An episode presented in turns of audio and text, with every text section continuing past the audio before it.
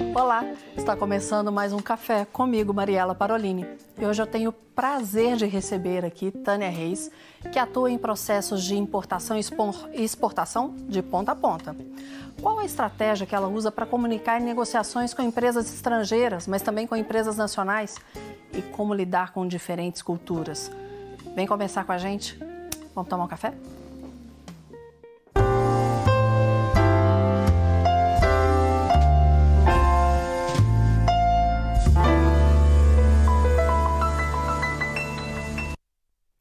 Tânia Reis é CEO do grupo Serpa, um conglomerado de empresas brasileiras, americanas e chinesas, que oferece suporte para concretizar e manter, expandir negócios internacionais.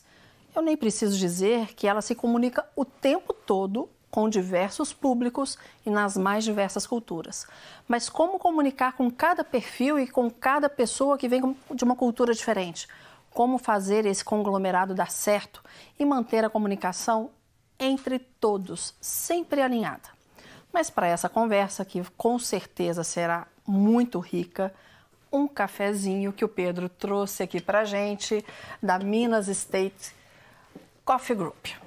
Tudo bem, Pedro? Tudo muito obrigada. Por nada, eu que agradeço. Esse cafezinho com estilo mineiro, qual café que você trouxe para a gente hoje? É, então, a gente é uma torrefação e exportação de cafés especiais aqui em Minas Gerais e a gente trouxe aqui hoje um café descafeinado, que a gente é representante exclusivo no que Brasil. É esse aqui? Exatamente. É um café que o processo de, de descafeinação é feito através de processo orgânico, que garante a qualidade e o sabor do café. Então, vocês vão poder conhecer, é um café que se você não fala que é um descafeinado, ninguém vai saber. Ninguém vai saber. É um café sensacional e muito saboroso. E bem cheiroso, né? Sim, muito cheiroso. Quem quiser saber mais a respeito, a respeito da Minas State, onde que encontra vocês? Qual o site? É, o site é www.minasstatecoffee.com.br. Daqui a pouco a gente volta para conversar um pouquinho mais. Eu posso pegar já esse café? Claro, já acabou de passar? Fique à vontade. Posso colocar aqui? Você quer colocar uma outra xícara por eu baixo? Vou colocar uma outra. Eu pego aqui para você. Porque eu tiro e você já coloca outra. Opa, me ajuda aqui. Obrigada, Pedro. Esse método é uma delícia, só tem que tomar cuidado. Sim. Tânia, muito obrigada por estar aqui. Tânia, me conta um pouco mais sobre o Grupo Serpa, que você é a CEO. Ok, Mariela. Primeiro eu gostaria de brindar com você. Ah, que né? delícia! Saúde, Saúde feliz 2020, né? Que está Amém. aí próximo. para todos nós. Bom, deixa eu tomar um pouco. Brindou? Né? Tomar um Brindar café. é comungar. É comungar o que deseja o outro. E eu desejo muitas felicidades para todos vocês que estão aqui. Né? Obrigada. E essa oportunidade de poder falar um tema tão interessante que é a internacionalização. E eu fiquei pensando quando a Mariela, você fez o convite, por que, que você fez esse convite né, nesse tema tão interessante? E fiquei pensando, e foi muito. Coincidência ou não? Cristocidência? É. Olha como que é interessante. Eu trouxe para te provar né? Daqui está dentro do envelope. Nós fazemos parte do Fórum das Empresas Transnacionais, que ele está, é, ele é um link com a CNI, que é a Confederação Nacional das Indústrias. E esse foro ele faz vários estudos. E 2020 está aqui. Internacionalização é um dos temas. Eu estou te passando para depois você ler com tranquilidade. Obrigada, quero. Né, para você ver como é importante é, esse tema, essa chamada que você está dando e essa oportunidade de poder falar da internacionalização. Ai, que ótimo. Obrigada. O Grupo Serpa ele tem 24 anos de mercado. É, se você pegar os 24 anos e o tempo que o Brasil ele é, começou a fazer os processos de importação e exportação, ou seja, acabar com o protecionismo, foi exatamente mais ou menos na mesma época. Tudo uma questão de visão. Então, né? A gente está falando do início dos anos 90. É, do ex-presidente Collor, né, que acabou com o protecionismo e com isso, lógico, nós sabíamos que ia abrir as importações e as exportações. Então, como meu marido ele sempre foi da área de comércio exterior, eu não, eu vim do interior, né? Então eu sempre falo e gosto, se você me permite, eu vou falar da minha cidade, claro. Itaverava, que é uma cidade que tem 5 mil habitantes, então é de Itaverava para o mundo. Literalmente. É, de Itaverava para o mundo. Então, é, quando nós iniciamos a empresa, nós iniciamos com uma questão de visão, né?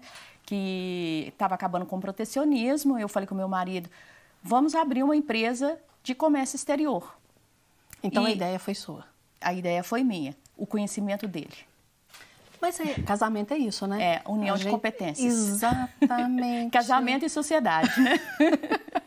então, nós iniciamos a empresa em 1995 e com 13 anos de empresa, nós iniciamos como um prestador de serviços na parte de despacho aduaneiro. E à medida que nós fomos crescendo, com 13 anos de empresa, nós sentimos a necessidade de fazer um planejamento estratégico. E dentro do planejamento estratégico, ele é importante falar porque para internacionalizar, precisa você fazer um business plan porque senão como você vai internacionalizar? Não basta pegar no Google e ver as regras, ler as regras, não é o suficiente.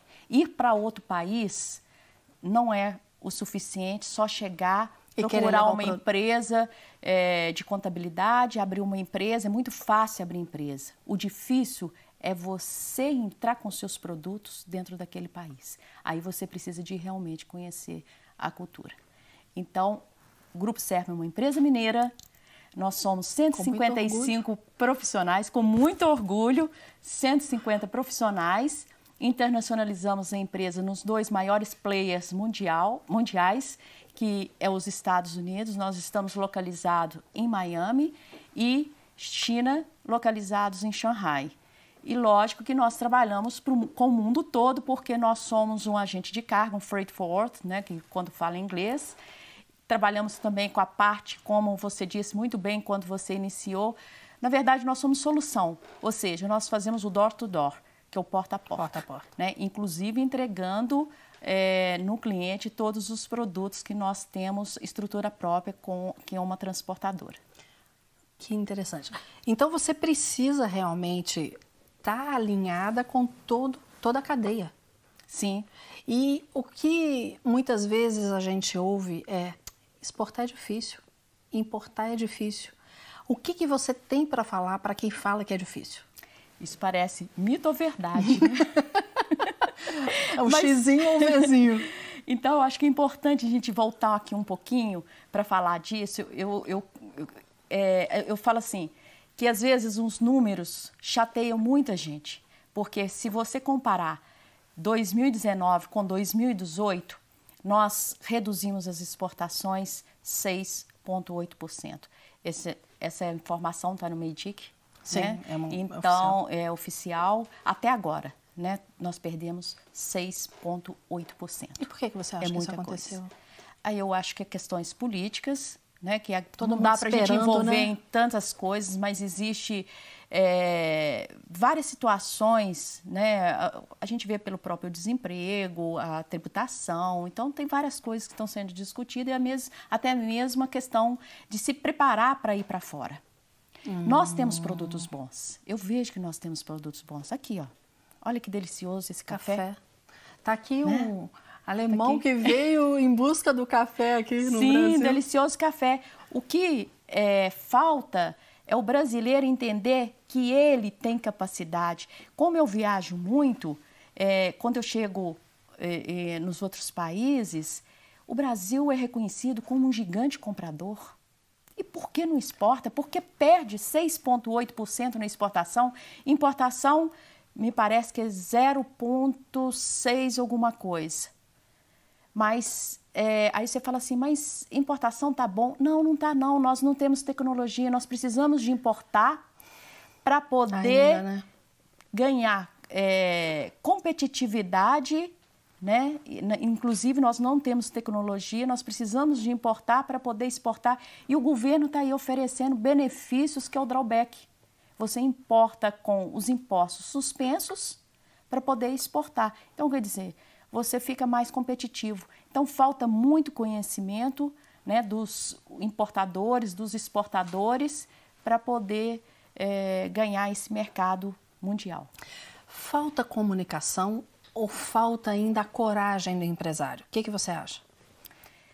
Eu vejo, né, Minas Gerais, pensando em Minas primeiro, né, que nós estamos aqui, lógico que hoje, é, a, nesses 10 anos que nós estamos fechando um planejamento estratégico e já estamos preparando para mais cinco anos, é, Minas, as próprias montanhas já impedem muitas coisas. Então, nós precisamos de quebrar essas barreiras. Você fala que emocionalmente ou fisicamente mesmo? É questão cultural. Cultural, é. Questão não cultural. é emocional, é cultural. É, é cultural. É, como nós temos empresa em Xangai e eu tenho ido muito para a China e eu vejo dos empresários chineses comentando né, que eles gostariam de ter os produtos do Brasil na China mas o brasileiro ele não sabe vender, ele não põe valor no produto dele. Valor mesmo ou valor Val... de é, é, valor do que vale agregar valor? Né? Ah, então, por exemplo, você tem um café, você tem que ter uma embalagem bonita, você tem que fazer um marketing. E a China não tomava café. E hoje você vai em cada esquina, tem, tem um Starbucks, tem outras marcas. Ou seja, por que, que o né, a, Por que, que começaram lá? a tomar café? Porque houve um trabalho de marketing.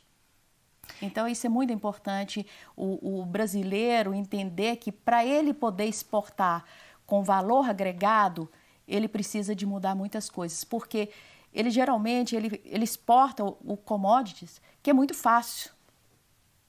Ele é prático de exportar, mas a rentabilidade, o, o, o ganho, ele é muito pequeno.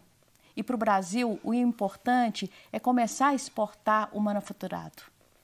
Porque se a, se a cultura mudar e essa comunicação do, do pequeno, porque a gente vai falar, a possibilidade do empresário da micro e pequena empresa também exportarem, se esse valor agregado for é, transmitido para eles de uma forma adequada, se for ensinado a eles de uma forma adequada, porque senão fica parecendo que só grandes exportam.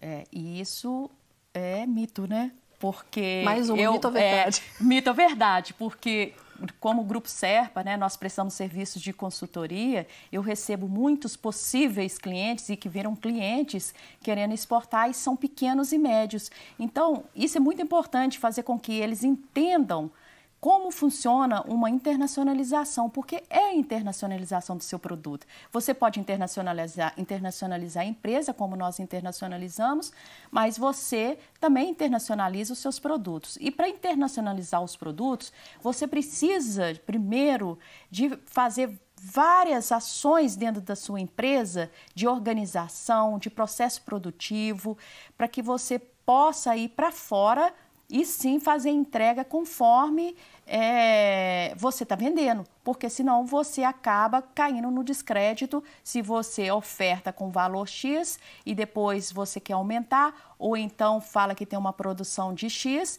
e amanhã você não consegue entregar essa produção. Isso é um pecado capital para quem quer é, internacionalizar, exportar seus produtos. A gente vai voltar a falar sobre isso porque eu sei que é o futuro, é isso, a gente já conversou a esse respeito. Só que a gente vai para um breve intervalo. Fique esperando porque essa conversa ainda vai render bastante e você vai aprender muito com a gente.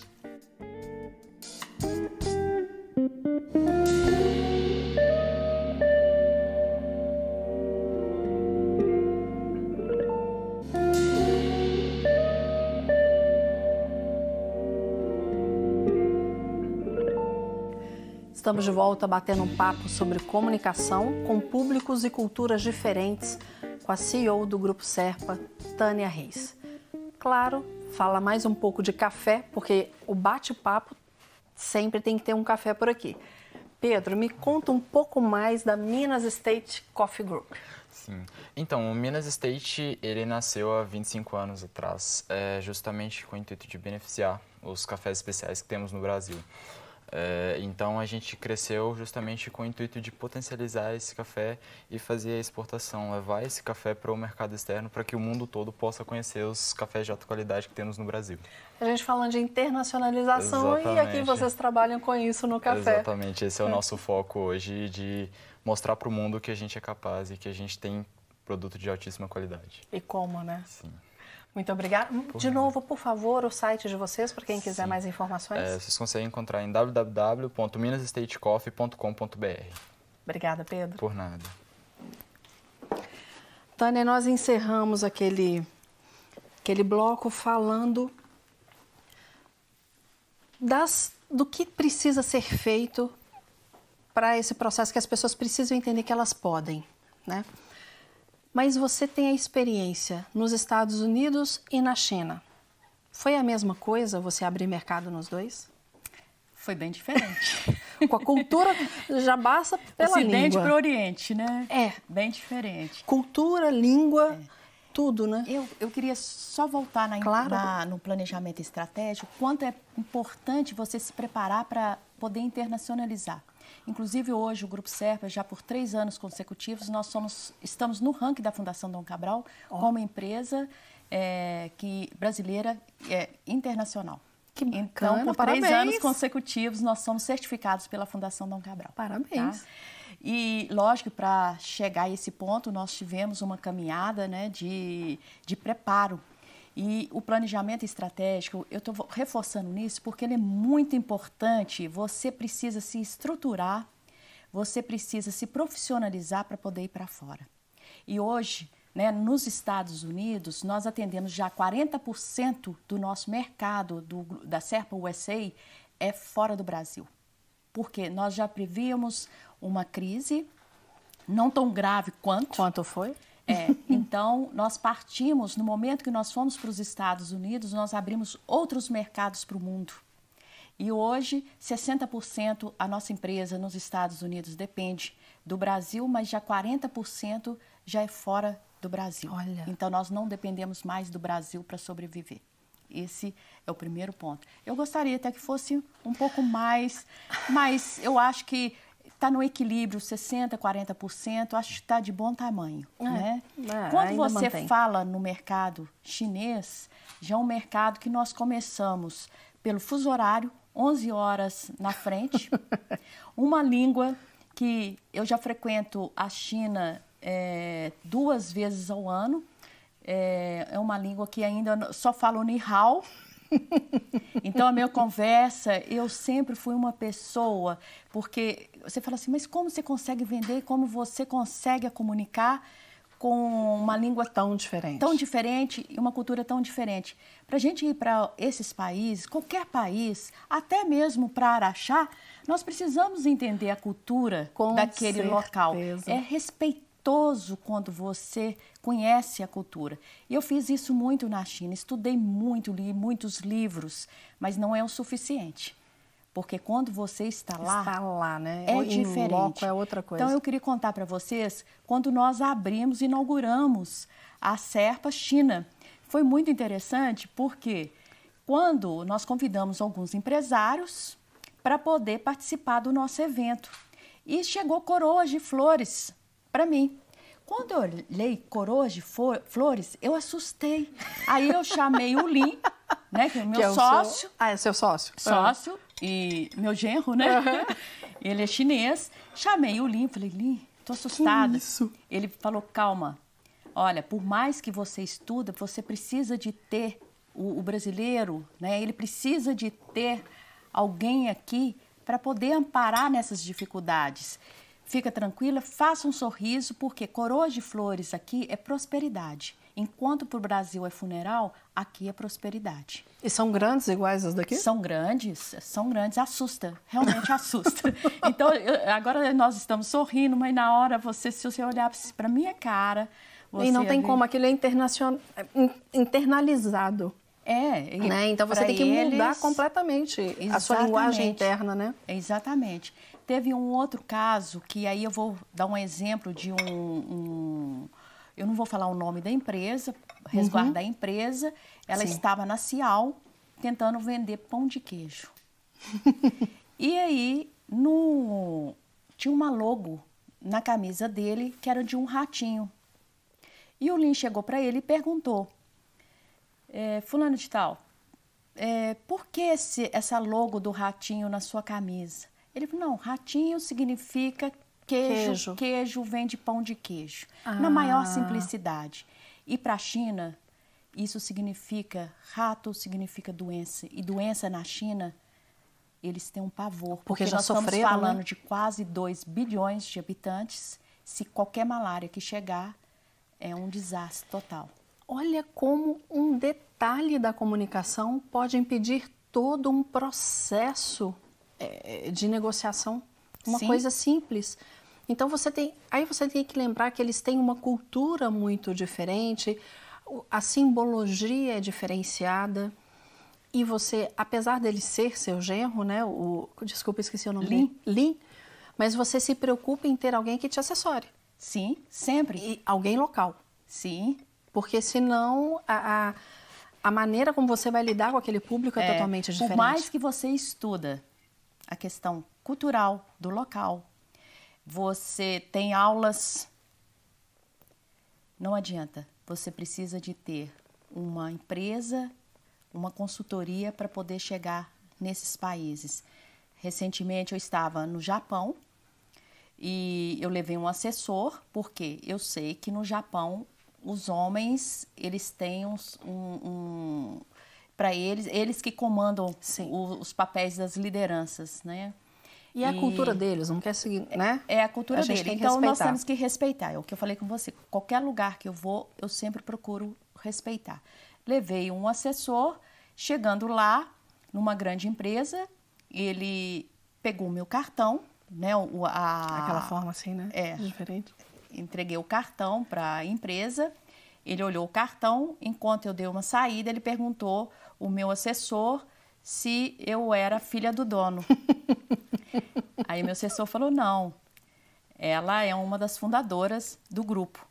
Então, quando a gente entra também o tema né, da mulher, do empreendedorismo, do empoderamento. do empoderamento, eu acho que é um momento também muito oportuno né, eu, eu colocar esse caso para vocês, porque nós não temos que ter medo, nós temos que ir em frente. Então, o pequeno e o médio empresário, ele precisa de ter a, o conhecimento, ele precisa buscar empresas que é, possam ser a, a, aquelas que vão auxiliar em todo auxiliar o processo, auxiliar em todo o processo, para que possam sim ir para fora. Produtos nós temos, o que precisa é preparar para poder sair. E olha, vou deixar bem claro para vocês, nós precisamos urgentemente Agora que nós estamos iniciando 2020, te entreguei um documento né, a respeito da carinho. internacionalização. É a saída do Brasil. Nós precisamos internacionalizar. Os empresários precisam internacionalizar e precisam só ter conhecimento para ir para fora. Como você disse, bons produtos nós temos, nós sabemos da qualidade desses produtos. E não adianta assim, ah, ele é bom e se quiser vai aceitar desse jeito. Essa cultura precisa ser mudada. Nós, eu me lembro uma vez de um amigo que foi trabalhar num restaurante, foi para o exterior. Não tem a ver com a internacionalização, mas tem a ver com cultura. Um amigo que foi para o exterior, morou anos fora, e um dos lugares onde ele trabalhou foi num restaurante que os proprietários eram judeus. E eu me lembro que ele falava que a faca, todo o processo tinha que ser respeitado porque eles têm uma forma diferenciada de fazer aquele processo. E não adianta você chegar e falar assim: não vou fazer desse jeito, eu vou fazer do meu. Por que, que eu estou dizendo isso? Porque muitas vezes o empresário sabe da qualidade do produto dele e ele quer impor a maneira como ele faz, a qualidade do produto dele.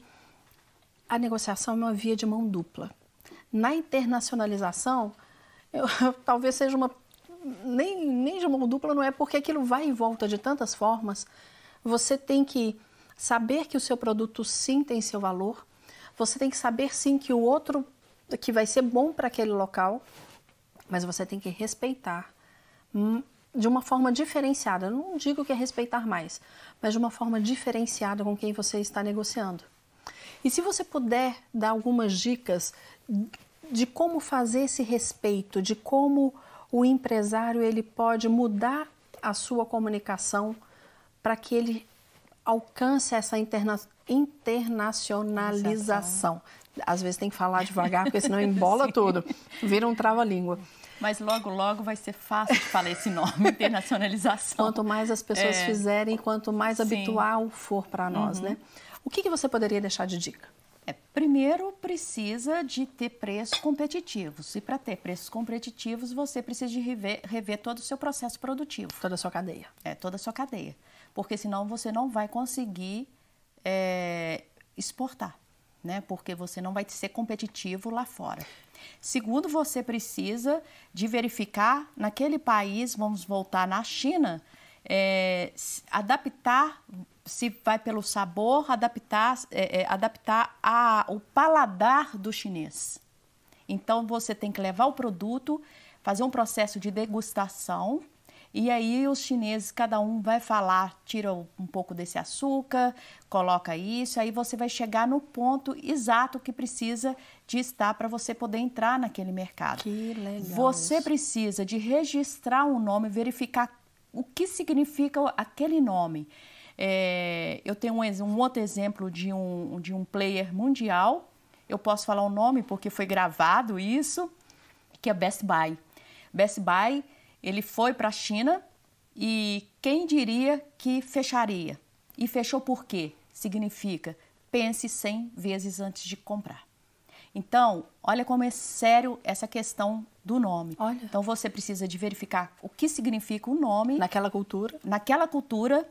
Aí você faz o registro da marca, porque se você fiz, tiver sucesso no local os chineses vão lá e registram primeiro que você. então precisa de tomar, é, precisa de tomar um cuidado. Recentemente nós fizemos, internacionalizamos água, água, água. de é, água de Teresópolis. E para essa água chegar na China, porque vocês ficam pensando o que vai vender para a China, né? Porque na verdade é o contrário, a China vende para o mundo todo. Gente. E o que a China quer comprar? A China quer comprar produtos de qualidade. Hoje, a população que representa no Brasil 230 milhões né, Mais ou menos isso. É, de habitantes é de milionários na China. Então, eles querem comprar tudo que é de bom e de melhor. Então, quando vê a gente, né, nós ocidentais, tomando vinho, elas querem tomar vinho também. Então, eles, eles usam Louis Vuitton, Chanel. Hoje, em Xangai, só em Xangai, nós temos lá praticamente nove lojas da Louis Vuitton. Tânia, essa conversa é tão interessante e as dicas que você trouxe são tão ricas que eu acho que a gente vai ter que tomar mais café por aqui. Ah, vai ser um prazer. Porque todos que estão assistindo aqui querem entender que a qualidade que nós temos, ela pode sim ir para fora, mas que a gente tem que se adequar. A nossa comunicação, ela tem que fazer jus à qualidade dos nossos produtos. A nossa comunicação, ela tem que ser também assertiva e de muita qualidade. Mas se você quiser saber mais, continua acompanhando. Terça-feira a gente está aqui para mais um café e eu estou te esperando.